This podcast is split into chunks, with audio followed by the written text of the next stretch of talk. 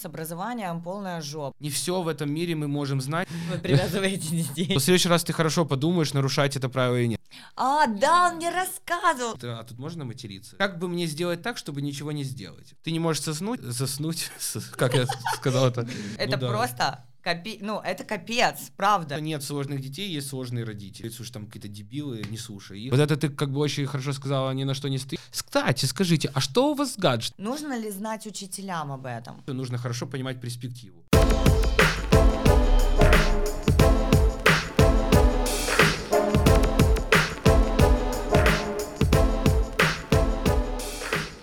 Всем привет! Это новый выпуск подкаста про Одесса. Меня зовут Ника Полякова, и сегодня у нас в гостях Гарри Краевец, сооснователь первой лицензированной школы альтернативного образования Альтера. Современное образование, демократическое, вот это школьное, но Да. на самом деле вызывает достаточно э, много вопросов и у детей, и у учителей, и у Мгм. родителей. Мне бы хотелось, чтобы ты мне объяснил, как маме, Мгм. Э, в чем преимущество демократической школы, в чем ее прикол, почему мне стоит, грубо, грубо говоря, вот продать э, демократическое образование, да, почему я должна понимать, что моему ребенку все-таки стоит э, пойти не в государственную школу.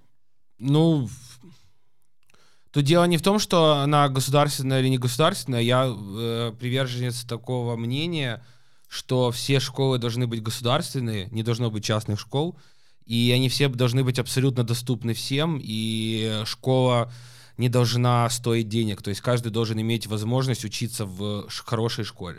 То Мгм. есть э, проблема с э, школами именно непосредственно теми, которые в Украине, то есть это не в смысле, что все государственные школы плохие, а с тем, как обустроено образование в Украине, да, с этим есть определенная проблема. И оно заключается в том, что э, том качестве, в котором построены школы до сих пор во всем мире, это не только про Украину, вот классический, классическая школа, которую мы все прошли, она была построена в период промышленной революции, потому что до промышленной революции вообще не было школ как таковых. То есть не было практики, чтобы люди особо ходили в школу. Это было только в городах, то есть э, так, чтобы каждый человек, который родился на планете Земля, пошел в школу, это все началось с промышленной революции. Для чего это началось?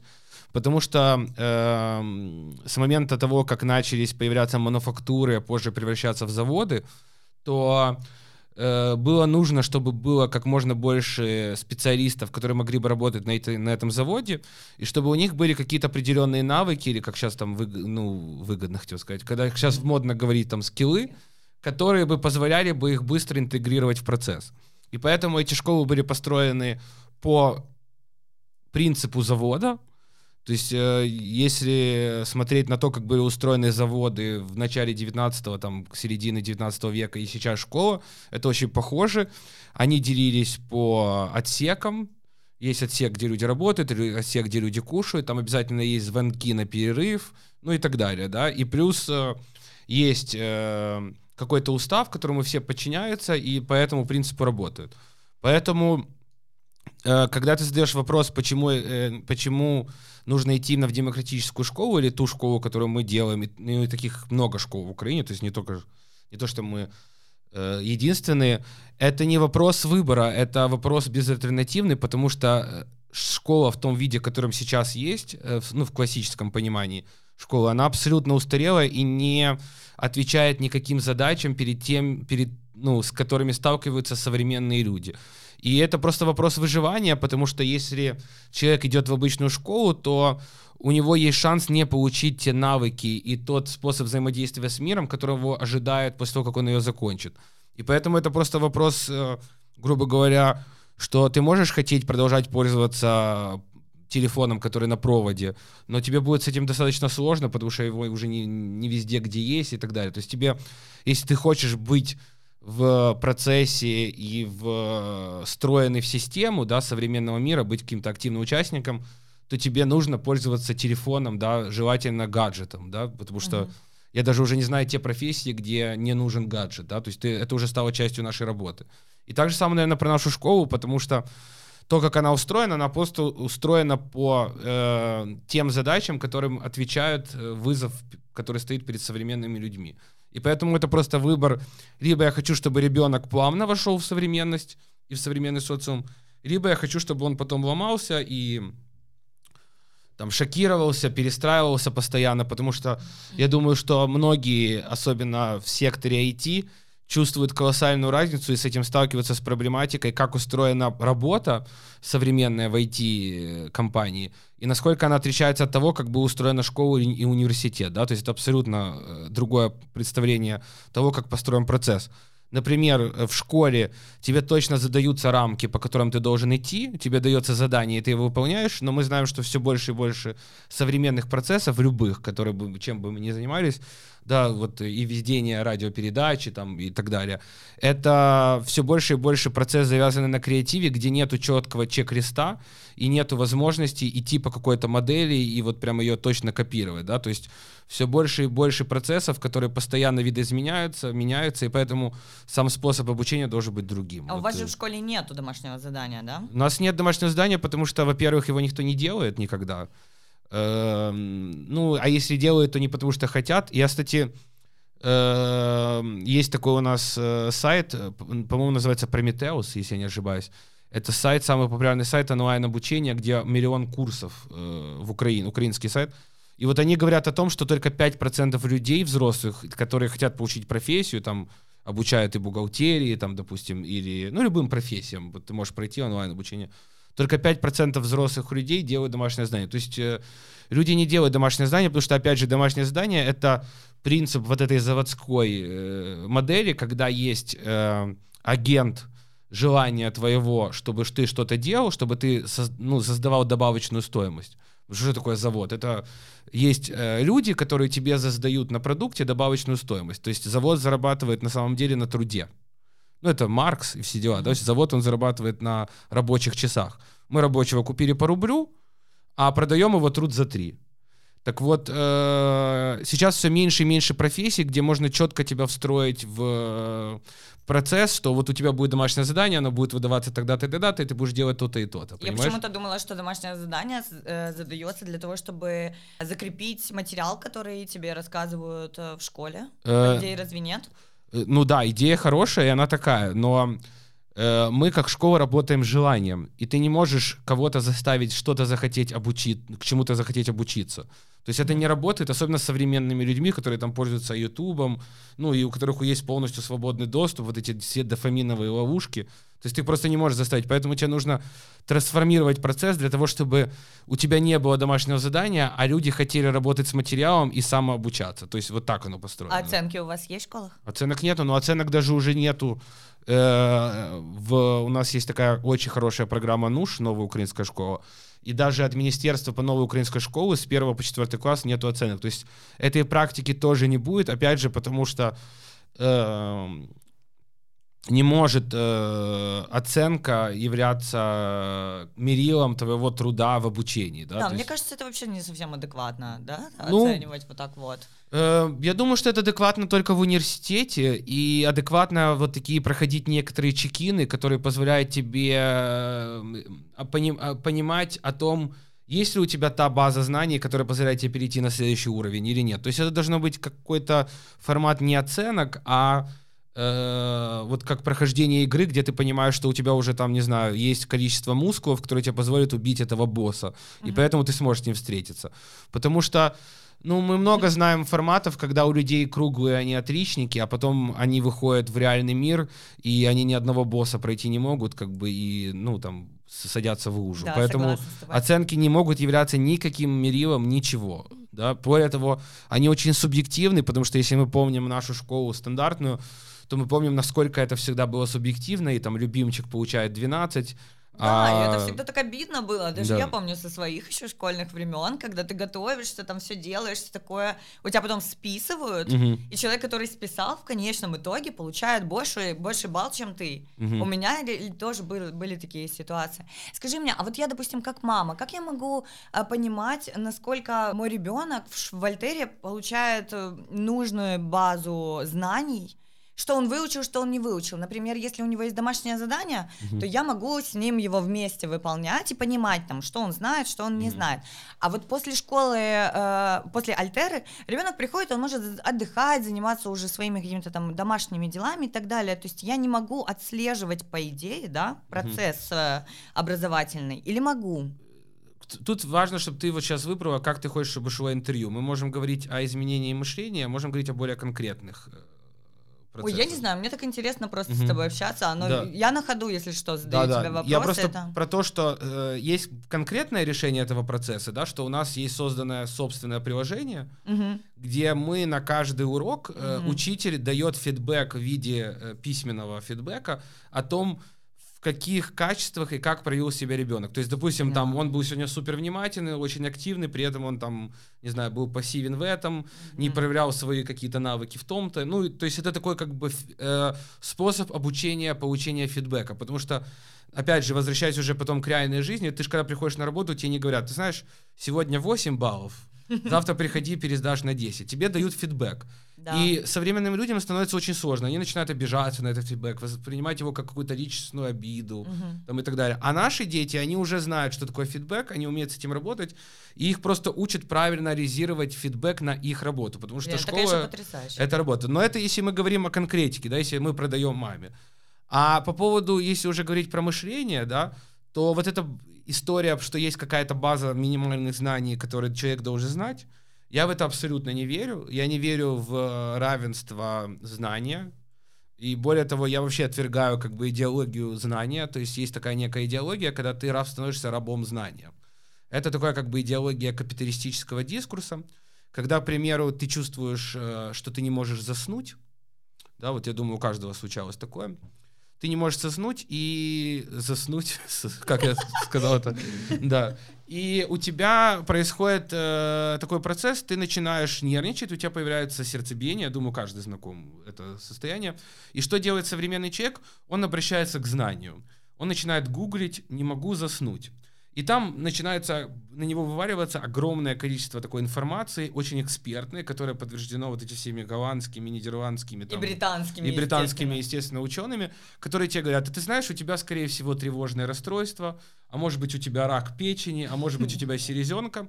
Ты начинаешь очень сильно тревожиться, нервничать, да, и это как бы на тебя начинает давить дискурс университета, то есть знания начинают на тебя давить и говорить о том, с тобой что-то не так тобой что-то не так, и, скорее всего, это именно это. Естественно, ты как не специалист или, как сейчас модно говорить, не эксперт в этом знании, ты начинаешь еще больше сильно тревожиться, и тогда ты идешь к человеку, который как бы тебе говорит о том, и что с тобой происходит. И он тебе называет, а у тебя там, к примеру, тревожное расстройство. И тогда ты становишься абсолютным рабом вот этих систем, что ты гонишься за знанием, и потом пытаешься встроиться в это знание. То есть, ага, раз у меня тревожное расстройство, значит, я должен слушать там медитацию перед сном. И начинаешь медитировать, тебе становится еще хуже, потому что медитация не для тебя, она не может быть для всех. Да, и ты начинаешь быть рабом вот этих как бы процесса. То есть, ну, это такая более эм, методологический подход, что не все в этом мире мы можем знать, и не все в этом мире объяснимо. Есть бессознательные процессы, которые мы не можем понимать, и, может быть, на самом деле ты не можешь заснуть, потому что э, на тебя посмотрел как-то не так тот человек, который тебе как-то похож на маму, к примеру. Ну, uh-huh. да, uh-huh. и это тебе не скажет дискус университета, то есть вот этот эксперт-специалист, а ты должен прийти к этому аналитическим путем, да, анализом собственным, самоанализом. И тогда происходит подмена и изменение к отношению к знанию, да. То есть знание это уже не тот, кто говорит истину, а знание это способ э, прихода к истине. То есть э, и так и должен построен быть процесс. Тебе не нужно знать абсолютно все, и тебе не нужно знать, там, не знаю, геометрию и так далее и тому подобное. Mm-hmm. Да? То есть, понятное дело, на школе дети это учат, там, не переживайте. Все хорошо. Но тебе нужно проанализировать, э, как правильно к этому знанию подойти, и как потом ты его применишь, и как ты его будешь использовать. А вы этому обучаете? Да, детей? то есть, как бы э, у нас программа поделена на два процесса. Есть э, программа, которая академическая, мы таки называем академическое знание. Это 40% времени, это прям классическая программа, потому что у нас же все-таки дети не получают оценки в самом процессе обучения, но они получают оценки раз в полгода, потому что они должны проходить тестирование. Ну, это часть нашего министерского процесса. Ты, если хочешь перейти в следующий класс, ты должен сдать контрольную работу, там, в девятом классе ДПА, ЗНО и так далее. И поэтому они все-таки получают оценки. И вот эти 40% — это та программа, которая установлена МОЗом, и то время, которое достаточно для того, чтобы ты на хорошем уровне смог сдать эти контрольные и поступить в университет там, и так далее. Но опять же, у нас нет возможности каких-то рычагов регуляции, правильно ли эта программа и то, что в этой программе нужно ли оно или нет. Да? Вот есть вот эти дебильные картинки, которые я ненавижу, что типа там э, люди в 70-х годах решали большие уравнения, а сейчас там вопрос там отречи треугольник от квадрата. Это абсолютное вранье, ну, это абсолютно не так. А вторая часть, то есть это как будто бы, что есть какое-то правильное знание, которое нужно точно всем знать, да? Угу. Ну, типа. Да, да, ну, на самом деле его не существует, оно это иллюзия. И второе, это есть, когда э, у тебя есть 60% времени, это когда ты формируешь собственную программу по своему как бы желанию. Дети сами выбирают, да? То есть вторая половина дня, она построена потому, что ты, допустим, сегодня э, ты больше сконцентрирован на математике или там на э, еще каких-то процессах, но это даже не на математике, а ты, допустим, понимаешь, что тебе интересен вот такое направление. И тогда ты строишь свою программу и свое расписание в направлении этом. А как и, это происходит? Ну, где-то уже классу, на самом деле, буквально за месяца два-три понятно, какого типа человек по интересу. И это есть, я ненавижу эти все эти типажи, но в педагогике это все-таки важно. На самом деле, там, я верю только, что есть, существуют э, э, невротики, психотики и перверты, больше ни во что не верю. Если вам не кажется привидение, то вы не психотик. И, но э, есть четыре типа человека, это легко всем понять, э, в плане четыре типа ребенка. Это ребенок-ребенок, это ребенок, которому больше интересны люди, коммуникация, общение. Ребенок животное, это которые, дети, которые очень сильно завязаны на животных, природе и так далее. Ребенок техника, это дети, которые фанатеют от техники, от вот каких-то взаимодействий с компьютером. И ребенок э, искусства. Ну, я не помню, как это там точно, я это назову искусство. То есть это дети, которые любят рисовать, мастерить, пластма, пластилин там э, и так далее. И вот этот типажи уже тебе позволяет как тьютору понимать, что вот ты знаешь, вот этого человека у него самого по себе желание, ну вот, потому что мы работаем желанием, мы не работаем с потребностью ни в коем случае, там, ну это вообще такое опасное слово. И мы не работаем с желанием родителей, мы работаем с желанием ребенка. Часто родители приходят с тем, что мой ребенок ничего не хочет. Угу. Это неправда. Любой живой человек что-то хочет, если у него не клиническая депрессия. Редко бывает, чтобы у ребенка была клиническая депрессия. Ну, бывает, но это крайне редко. И у любого ребенка есть желание. И мы просто смотрим, вот ты знаешь, вот этот ребенок, он почему-то сильно больше любит рисовать, пластилином mm-hmm. играть и так далее. И тогда в процессе этого ты можешь понимать, ага, значит, ему, наверное, нужно будет в дальнейшем история искусств, скорее всего, ему нужно будет понимать какие-то материалы, работа как бы с тем, как, не знаю, там правильно... Ну, я сейчас на ходу придумываю, но оно примерно так и происходит. Как, как правильно создавать краски, история цвета. Э, наверное, ему будет важно уметь правильно описать то, что он делает, поэтому он будет писать сочинения не про сродню працу, там, сковороды. Он будет писать сочинения про то, что значил его рисунок, да, про что это, ну и так далее, да. И так выстраивается. И математика ему будет там тоже нужна, потому что все знают, что для хорошего живописца, чтобы построить э, правильную как бы композицию, нужно хорошо понимать перспективу. И смотри, как уже легко учить геометрию. Ты хочешь стать художником, раз ты хочешь стать художником, тебе нужна геометрия, и тогда уже тебе геометрия это не что-то насильный какой-то кошмар, который ты не понимаешь, как это все строить, да, это что-то, что тебе нужно, потому что это дает тебе возможность заниматься любимым делом. Скажи, а насколько вообще э, реально, допустим, там, пятикласснику из обычной государственной школы поступить в Альтеру и, не знаю, адаптироваться, наверное, к, к совершенно другому формату обучения? Или наоборот, с Альтеры, если кто-то переходит в государственную школу. Может, у вас были такие случаи, что к вам приходили, например, из обычной школы дети, которым приходится теперь вообще поменять свой мир, образование и так далее? Ну смотри, как вы э, справляетесь с этим? Э, абсолютно все дети, которые к нам попадают не с первого класса, они приходят из обычной школы. То есть это часть нашей практики. А большинство детей, которые у нас сейчас есть, они не с первого класса пришли, uh-huh. а кто-то со второго, кто-то с пятого. И все равно это постоянно происходит. И там просто есть свои сложности. Во-первых, они в большинстве случаев э, постоянно увиливают, не включены в процесс, не любят быть активными, и у них основная задача это как сделать поменьше и как быстро. А тут можно материться? Ну да, наверное, да. У них такой как бы, у них такой как бы это ну, просто ну, ладно, капи... ну это капец, ну, просто, правда. Я думаю, что нас да. родители и будут слушать по да. факту. Я думаю. Просто оно лучше всего э, описывает эту стратегию. Но знаешь, как бы мне сделать так, чтобы ничего не сделать? Вот это основная стратегия. Ну, Ты же хорошо понимаешь, что Да, ты учился да, в обычной да. школе. Да. Как бы как можно быстрее, да, то есть... А это вообще не задача Альтера. То есть нам не нужно, чтобы ты делал что-то, вот лишь бы, Лишь бы сделать. делать, да. Это первое. Второе, они всегда врут. У них это прям как генетически заложено. Ну, потому что надо врать старшему.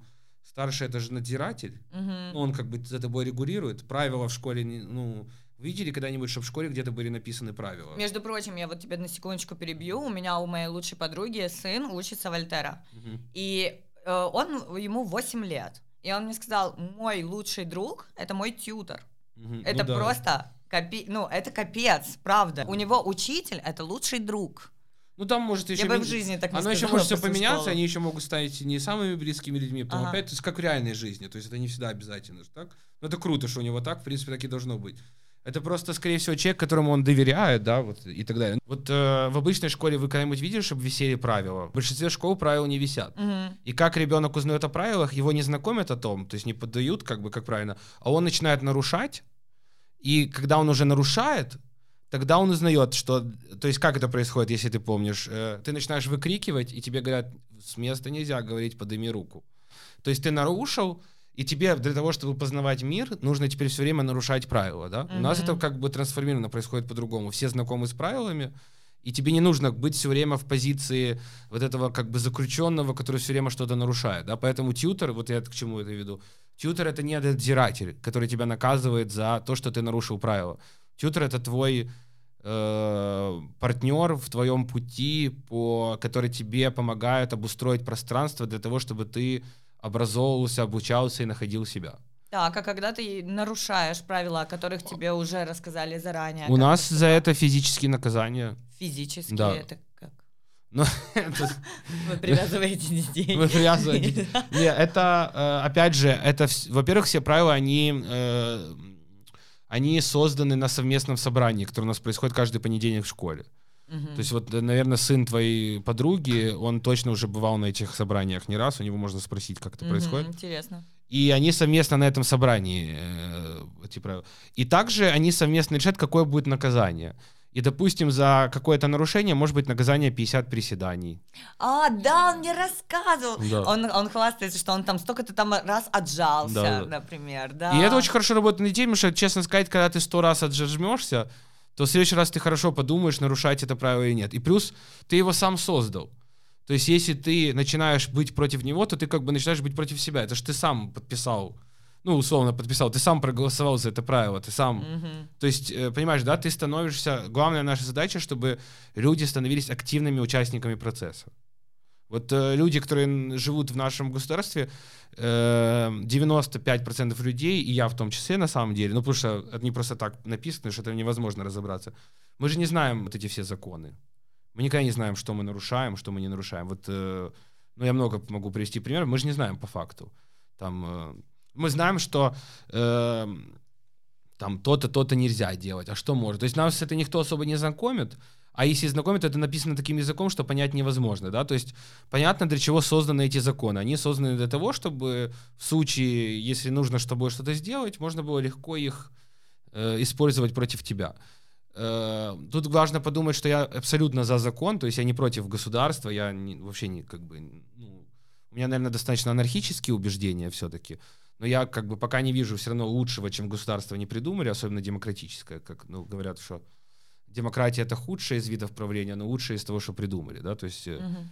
и поэтому мы учим детей работать с законом. То есть наши дети, они умеют работать с законом и работать с правилами и быть активными участниками процесса.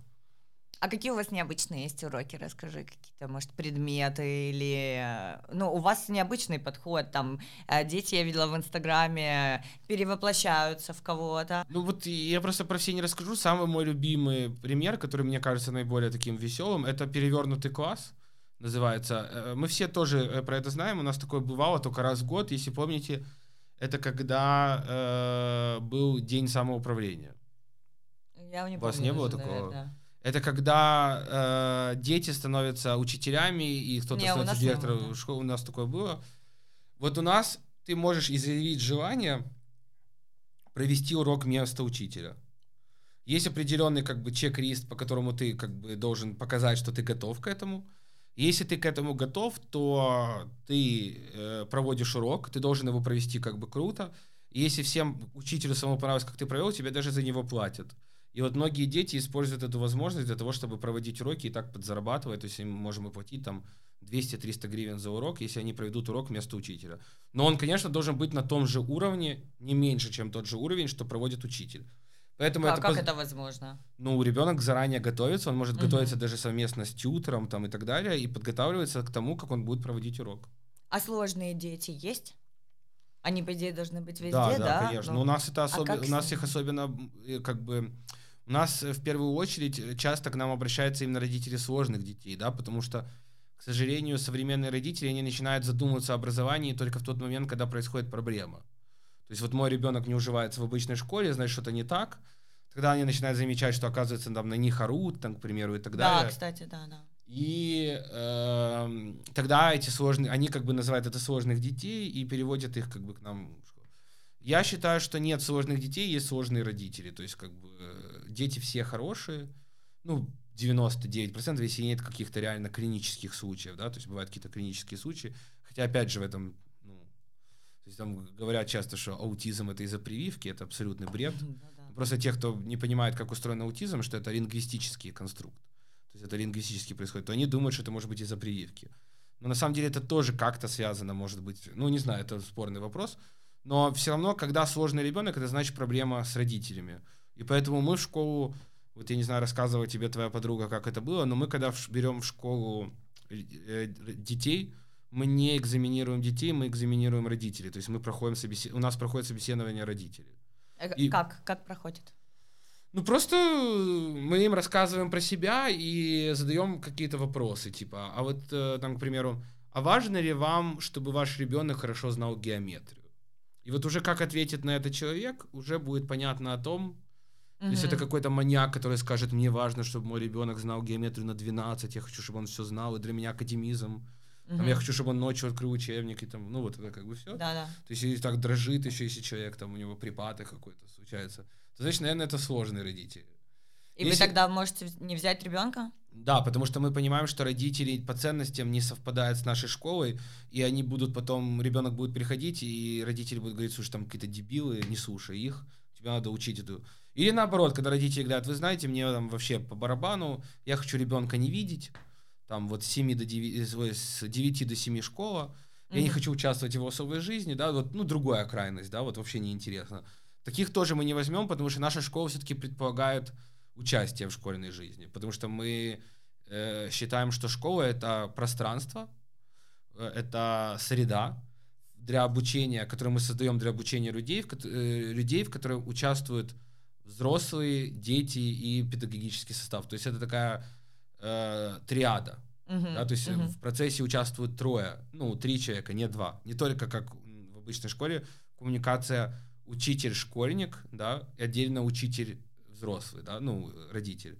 А у нас всегда коммуникация на троих. Учитель, взрослый, ребенок, да, то есть мы угу. все вместе обсуждаем. А исключаете со школы? Ну да, бывает. Часто? Ну, у нас вообще очень За редко. Вообще? У нас вообще там примерно уходит в год 1% угу. людей. Ну, в год. А, обычно мы исключаем, когда э, Э, не совпадаем по ценностям, э, либо когда родители саботируют э, наши рекомендации по поводу процессов того, как правильно ну, действовать в той или иной ситуации. Например? Ну, к примеру, ну, там, слушай, это школа, это же жизнь, там, ну, или, да. ну не знаю, там родители разводятся, да. это влияет на ребенка, да, ну, однозначно, там сто процентов, там, ну, а в таких случаях, кстати, родителям стоит предупреждать э, учителей, что вот у меня сейчас у ребенка происходит трудный период, да, как бы мы там разводимся, он может стрессовать. Нужно ли знать учителям об этом? Как мы шутим, что хорошая гадалка может увидеть беременный ли человек еще до того, как он собирался с кем-то познакомиться, да? Ну, я шучу.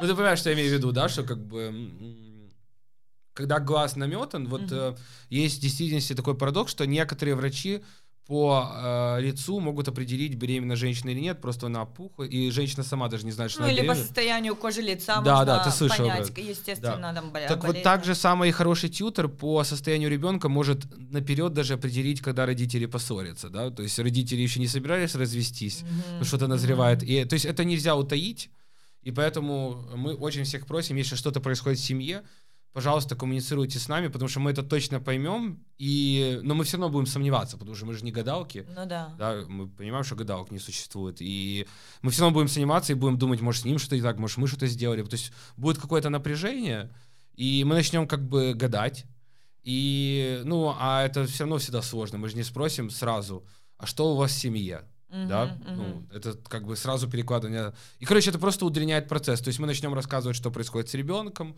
он что-то больше зрится, Мгм. он как-то больше один, вот, а что вы думаете по этому поводу? То есть мы толерантно обсуждаем, мы не скажем там, и мы видим, что там вы там, не знаю, давно не занимались любовью с друг другом, ну, там, я не знаю, шучу, ну, условно, то есть э, мы, мы не можем так сказать, да, к примеру, мы будем как-то долго к этому приходить, да, мы будем не понимать и так далее. То есть это просто может ускорить процесс с одного дня в два месяца, понимаешь? Мгм. Поэтому мы очень всех просим, что если что-то происходит в семье, то, пожалуйста, говорите об этом, потому что это влияет очень. Ну, на детей развод, я думаю, это одно из самых, э, самых сильных потрясений. В, раз- даже больше не развод, вот эм, несчастливый брак, и когда люди не живут э, не в любви, и там, не знаю, вот это все, это прям на ну, Да, да.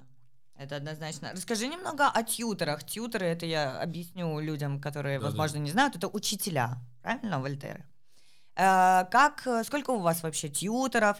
Э, Как они проходят по- подготовку там к школе? У вас же не просто может любой учитель прийти к вам. Нанимаете ли людей, которые имеют опыт преподавания в государственной школе? Ну, их очень маленький процент, то есть их может быть 5-10%. Э, Мгм. Если человек обычно проработал больше э, двух лет в школе, то уже навряд ли он уже транс- тран- ну, как это, трансформирован, да? Ну, как бы он уже... Он уже Работает просто- по той системе, да, и вряд ли его... Его будет очень возможно- сложно ломать. Ага. А, Как мы Интересно. находим тьютеров? Тьютеров очень тяжело находить. Это каждый человек на вес золота.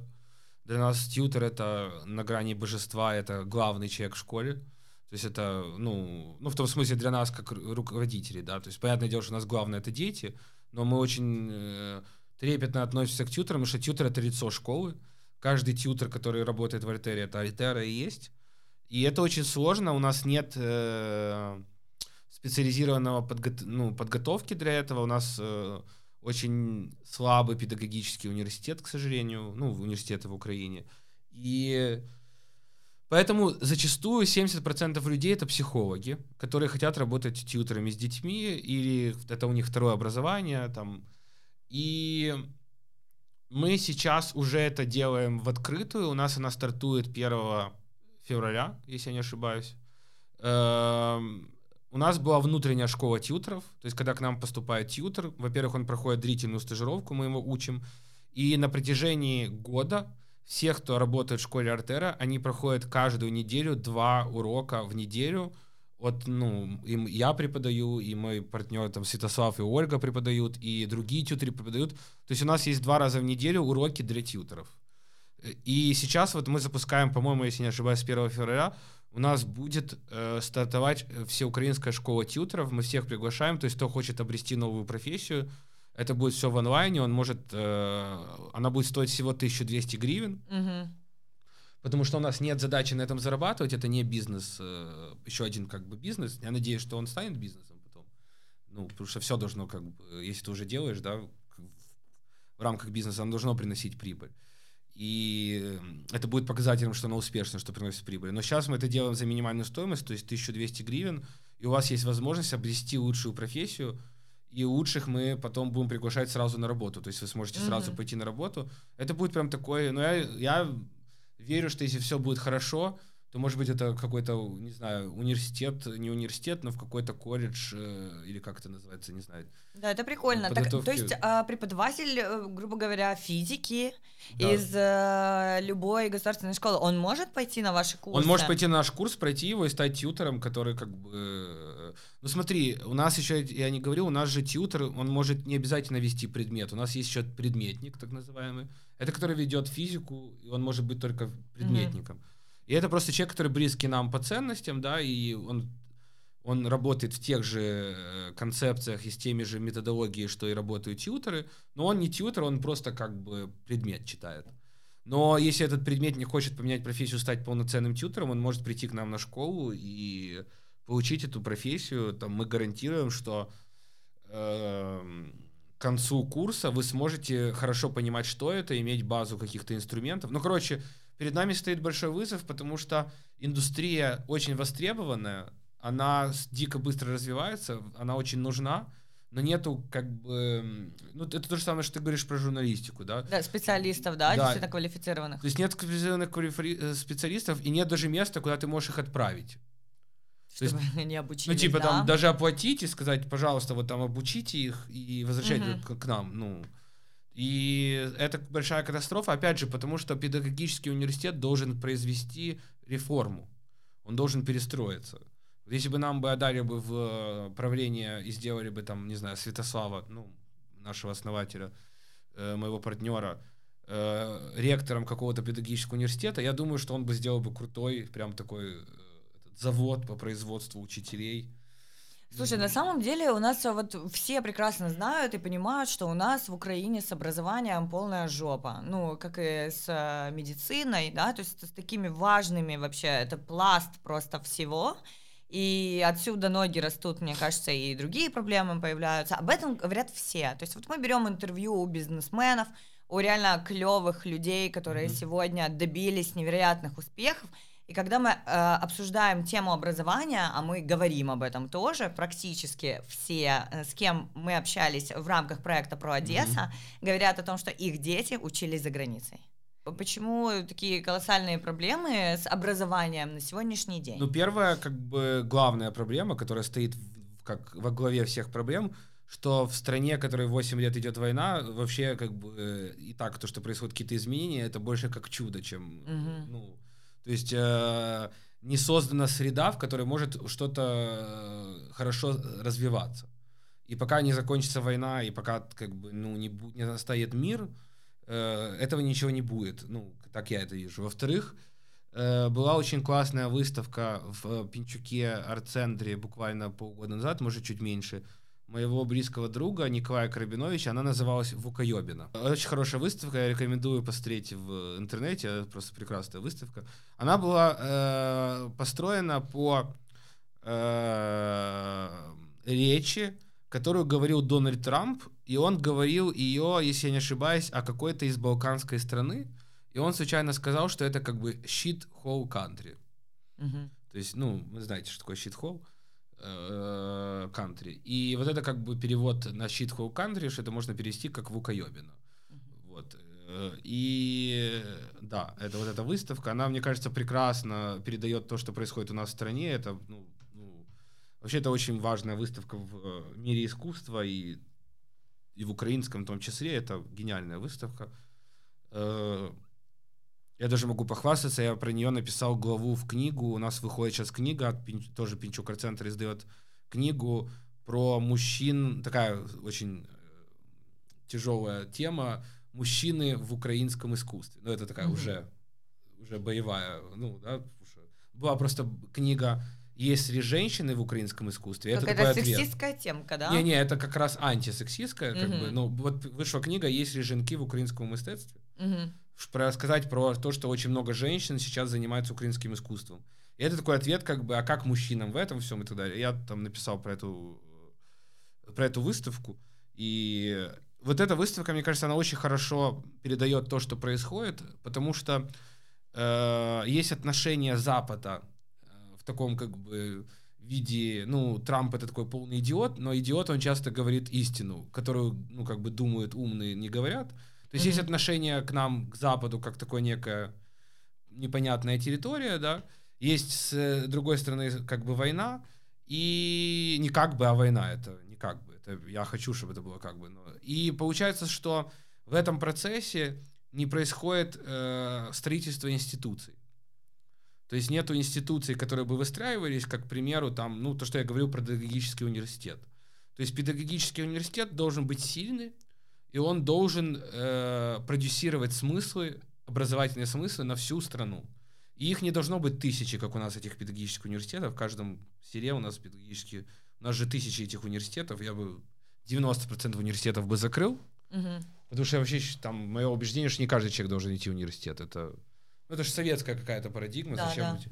И должен, должны начаться строиться институции. Вот когда начнутся в стране строиться институции, тогда будет меняться парадигма. Поэтому крупный бизнес, который дает тебе интервью, мы не крупный бизнес.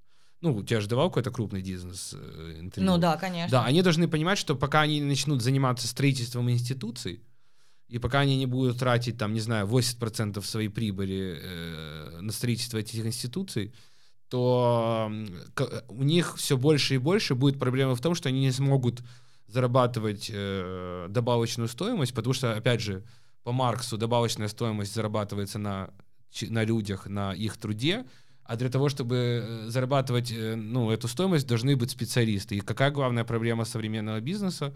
Это не налоговая реформа или даже война, а в первую очередь у них проблема, что им просто работать некому. Вот uh-huh. это ж, ну я не знаю, что говорят тебе остальные, но по-моему это же главная проблема, что э, в стране кадровый голод, то есть в стране некому работать, нет специалистов, то есть не, ну как бы э, там, не знаю, нет хороших, ну может есть хорошие архитекторы, я не знаю, там нет хороших каких-то геодезистов. Ну, я не знаю, я не, не разбираюсь mm-hmm. в этом, я просто знаю, что... Инженеров нет, Инженеров, кстати, да. стране. Ну, наверное, я не знаю, я так предполагаю. То есть, и это потому, что нет институций, поэтому это очень круто, что их дети... Зато миллион юристов, да? Ну да, да. Куча адвокатов.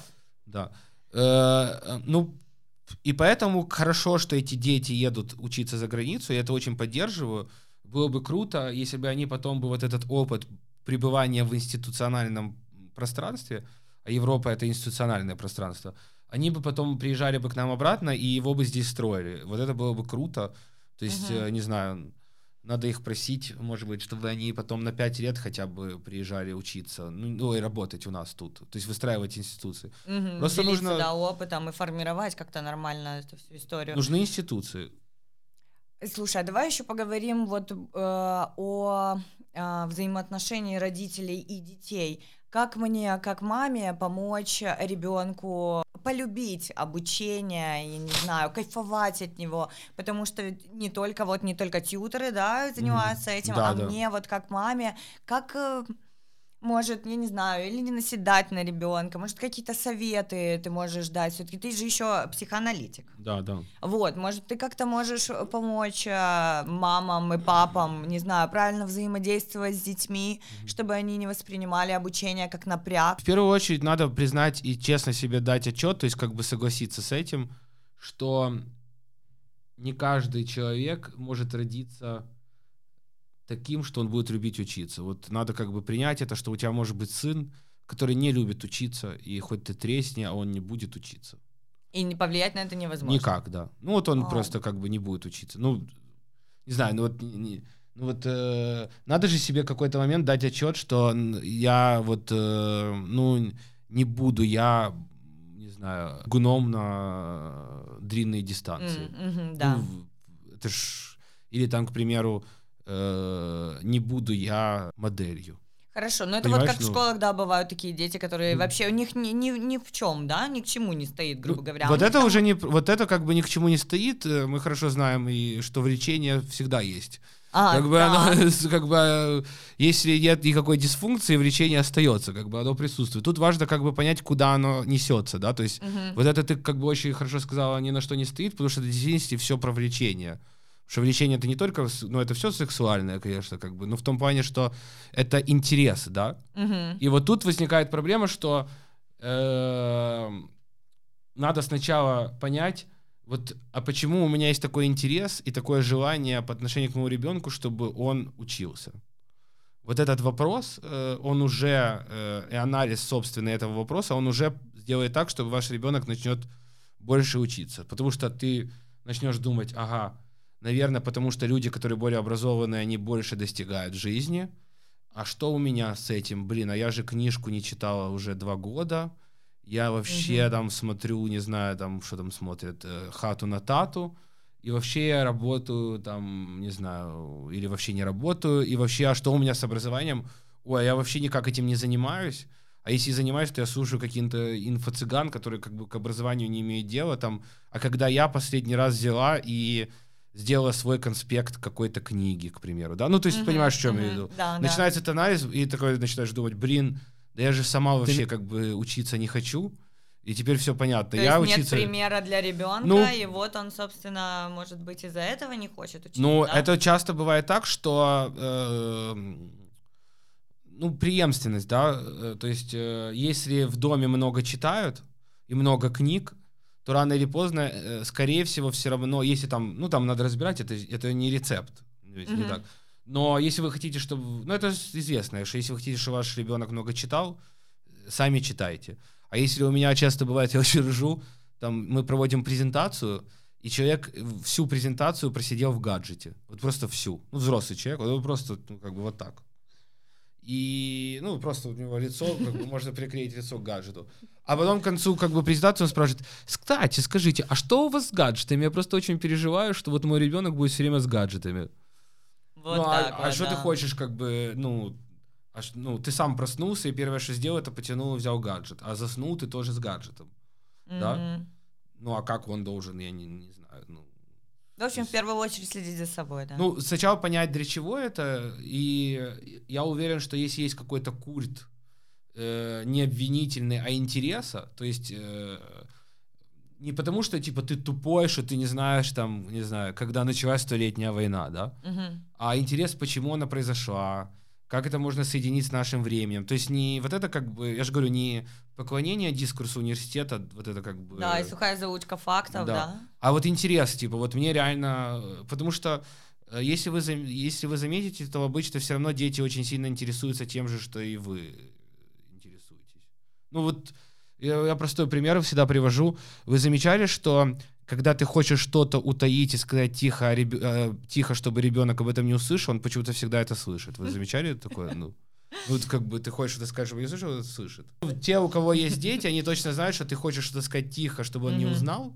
И почему-то откуда-то это ребенок знает. Откуда он это знает? Ну, мы это сами с детства знаем, что как только родители начинают шептаться, сразу становится интересно. Да, да. Потому что где шепот, там интерес. Там влюбленные люди шептаются. Там, ну, мы знаем, да, про это. То есть э, важные слова говорятся тихо. То есть, э, следовательно, раз ребенок прислушивается к тому, что э, шепчут их, э, его родители, значит, ребенку на самом деле интересно то, что интересно родителям. Да, ну, это логично. Типа, раз да, они шептаются, значит, там что-то интересное, а мне это тоже интересно. Угу. И вот я, типа, шучу, что вообще круто не знаю, шептайтесь про математику. ну, не знаю, это смешно. Ну, просто если ты этим интересуешься, то ребенок даже потом может этим не заниматься, но он все равно будет этим интересоваться. Не знаю, там э, у меня мой близкий друг, у него мама один из э, важнейших и главных психоаналитиков нашей страны. Он не стал психоаналитиком, но очень хорошо в этом разбирается, интересуется, читал какие-то книги и может поддержать на хорошем уровне эту тему, не будучи психоаналитиком, потому что ему тоже это было интересно, потому что мама не хотела, чтобы он был психоаналитиком, но вокруг было много книг, и она искренне этим интересовалась, да, ну, угу. это как пример. Да, да, да. А есть у вас в школе родительские собрания? Да, да, это такое как бы как э, игроленд такой. А как они проходят? Расскажи. Ну, последний раз это какая-то была большая тусовка, там типа все кушали пиццу, пили вино. Да ладно. И мы сделали очень смешно. да. Это потрясающе. Э, мы сделали такую очень смешную тему, мы устроили квиз э, с родителями и смотрели, как родители будут отвечать на школьные вопросы. И вот То это... есть даже для родителей родительское собрание это не напряг. Было просто смешно, они делали квиз, это вот мы часто используем вместо контрольной работы. Квиз, это типа как, э, ну вы знаете, да, это э, самый умный, вот такой, знаете, там в каком... И было смешно смотреть, как родители отвечают на некоторые вопросы, и как много родителей сели в лужу. Mm-hmm. Ну, короче, это было очень показательно. Они ржали, смеялись, э, потому что пони... ну, ты понимаешь, когда ты, э, ну... Самое Это очень классный подход, потому что ты э, у- взаимодействуешь не только с ребенком, но и на- налаживаешь отношения и с родителем, и таким образом это действительно как э, такое, такое у вас трио получается, я как понимаю. Но я вообще с некоторыми родителями корешую. О, прикольно. Ну, типа, дружу. Ну, они мне нравятся, во-первых, мне, типа, ну, мне с ними хочется дружить.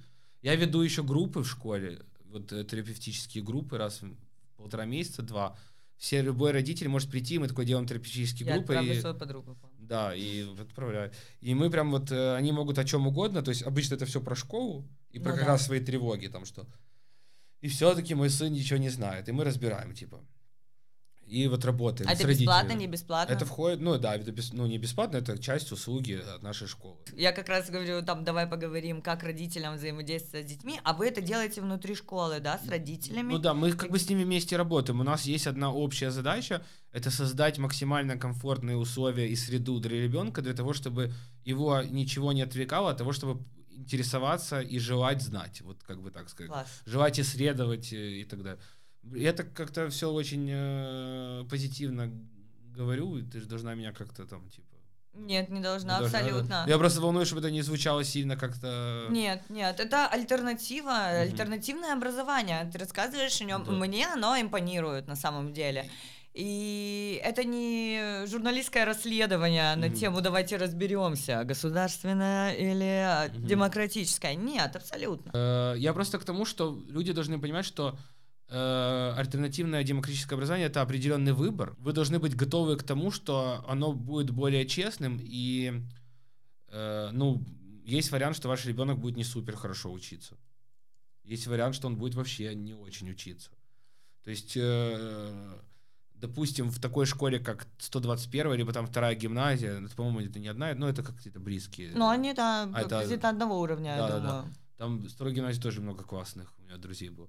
И ты э, там такое как бы идет давление, что в действительности люди могут а, как будто бы якобы даже лучше учиться. Там они могут хорошие оценки, там Мгм. реально же идет прессинг, давление. Но мы знаем, как бы я, у меня много друзей оттуда, мы знаем, как потом это все трансформируется в университете, как несутся взятки там и Да. так далее. Поэтому э, вы должны быть готовы к тому, что э, это не дает гарантии, что ваш ребенок будет э, супер отличником, там все знать на 100%.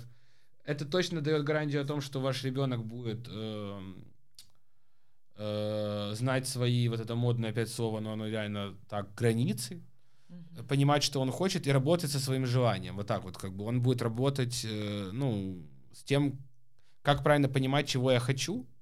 Да, потому что, как показывает практика, ты можешь хорошо учиться, но будешь ли ты счастлив, если над тобой будет э, босс-абьюзер или, да, такие вещи. Ну да, или главная проблема, что 80% людей в Украине после университета не работают по той специальности. Вот это для меня будет главным результатом, это когда мы, ну пока у нас еще нет такой статистики, но когда мы получим статистику, что много наших детей, там какой-то большой процент наших детей, которые поступили в университет, после того, как закончили университет, работали в этом образовании. То есть это будет говорить о том, что, скорее всего, мы им помогли правильно выбрать свое направление в жизни, и они там с детства... Потому что вот у меня э, как-то случайно получилось, что я там с детства хотел быть психологом. Э, ну, наверное, скорее, потому что я не знаю почему. Ну и, может быть, э, ну, я тревожный был, наверное, может, поэтому как бы, ну, мне повезло, да, то есть оно как бы связано. Но какой-то ужас, когда ты не знаешь, кем ты хочешь быть. Это распространенная проблема. Дети поступают либо куда родители говорят поступать, либо от незнания, лишь бы куда в принципе, либо выбирают профессию, где больше денег заработают. Да, вот как, собственно, с юристами я сказала. Это же большая проблема. Раньше это было модно, классно тебе Мне казалось. кажется, что вот когда ты не знаешь, чем ты хочешь заниматься, это хуже, чем, ну, для меня это стоит в более страшных проблемах, чем, не знаю, там, когда ты, у тебя нету там второй половины, или там ты не можешь... Мгм. куда- То есть для меня вот это какой-то экзистенциальный прям кризис, и ужасно, что наши дети после школы прям в него попадают, потому что они не знают, кем они хотят быть, то есть вот это над пропастью воржи, оно продолжается. Там у нас же есть люди, которым 40 лет, они до сих пор живут в книге над пропастью воржи, и там не знают, куда идти, там этих... И одна из ваших главных задач это, собственно, помочь ребенку, да, определиться. Ну, или уметь быстро, то есть вот э, еще суть в том, что может такое случиться, что ты будешь любить эту профессию, она закончится. Можешь, ну, в современном мире такое Да, случиться? да.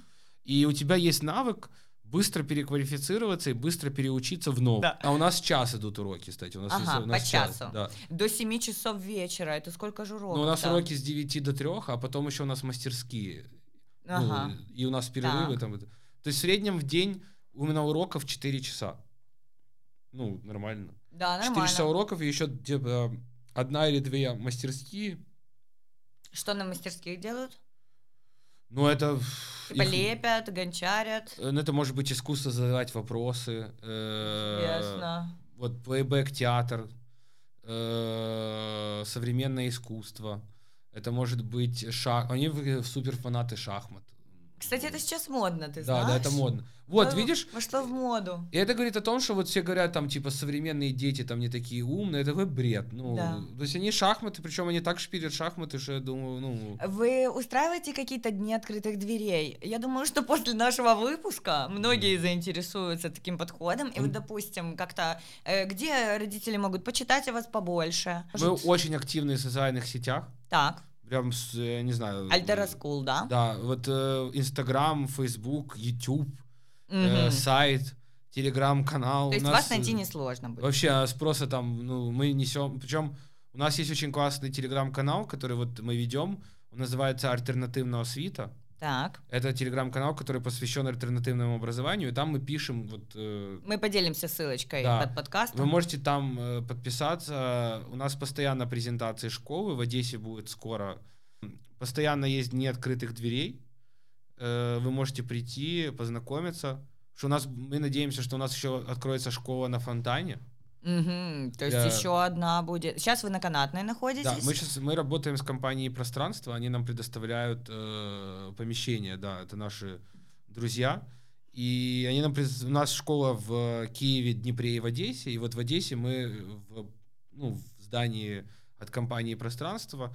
И мы надеемся, что мы еще вот с пространства откроем такую же школу на фонтане. Класс, Гарри, спасибо большое. Это был супер интересный подкаст. Я думаю, родителям это будет тоже супер интересно и полезно. Большое спасибо. А в конце под э, подкастом ловите котики ссылочки на Альтера, на курсы, куда можно записаться э, и стать более крутым преподавателем, чем вы есть. И спасибо. Спасибо тебе. Спасибо.